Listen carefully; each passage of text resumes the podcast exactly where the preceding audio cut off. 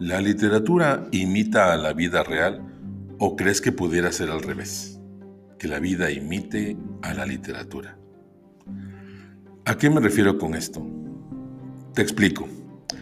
¿Nunca les ha pasado que te enteras de algo que le ocurrió a alguna persona conocida, algún familiar o algún amigo o amiga y se parece mucho a un personaje de algún libro? Incluso piensas que la vida de estas personas podría ser un libro completo. Yo mismo lo he pensado, lo confieso. Pues bien, el día de hoy practicarás esas infinitas posibilidades. ¿Cómo? Vas a buscar en tu casa un periódico. Si en tu familia aún hay adultos que compren las noticias en papel, búscalo. Si no es así, busca un periódico digital. Aquí tres ejemplos el Universal, El País, el New York Times. Pregunta a tus papás qué otros periódicos oficiales puedes consultar. Vas a ubicar la sección internacional de noticias, claro está.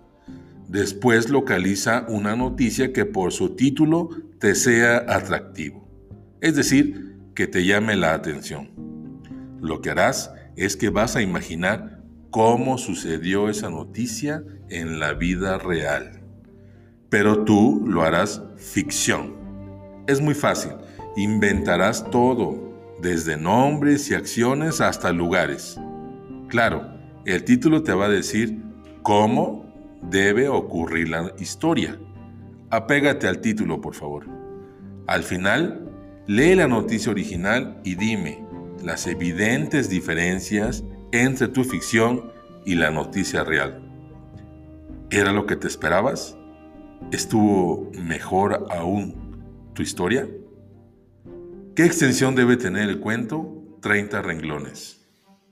Si tu letra es muy grande, 35. ¿Qué extensión debe tener tu opinión? 5 renglones.